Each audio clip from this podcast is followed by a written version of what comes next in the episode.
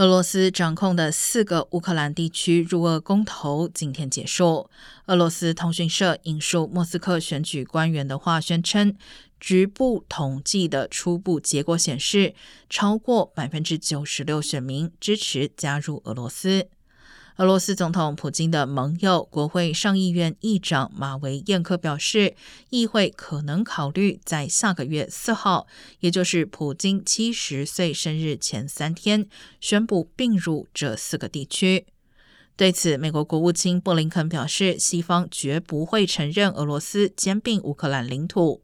法国外长科隆纳也称，这场公投仅是个幌子，将招致更多制裁。